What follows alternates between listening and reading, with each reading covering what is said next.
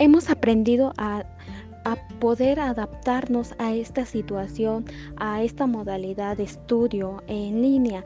¿Por qué?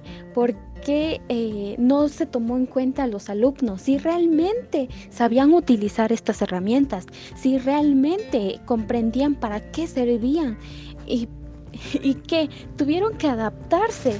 ¿Por ¿Por qué? ¿Por qué situación? Si realmente tenían las capacidades, si tenían las herramientas eh, como una computadora, un teléfono, el cual le pudiera facilitar esto. No, al contrario, se tuvo que buscar soluciones, se tuvo que buscar alternativas para que los alumnos pudieran tener esto, pudieran entregar las actividades de los maestros, así como los docentes.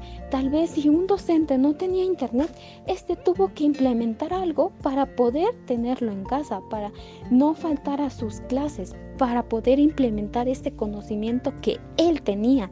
¿Por qué? Porque esto es importante para él, para que sus alumnos se lleven una educación, que tengan algo, un aprendizaje.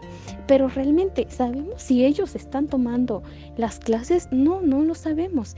Eh, en esta situación, eh, muchos alumnos encuestados eh, dijeron que sí, al principio les costó adaptarse. ¿Por qué? Porque no tenían el internet, porque no tenían el teléfono, no tenían una computadora.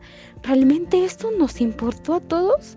No, claro que no. Entonces, ¿qué, eh, qué feo es dejar actividades, cosas que realmente no nos ponemos eh, a pensar en los demás y tienen la posibilidad o no.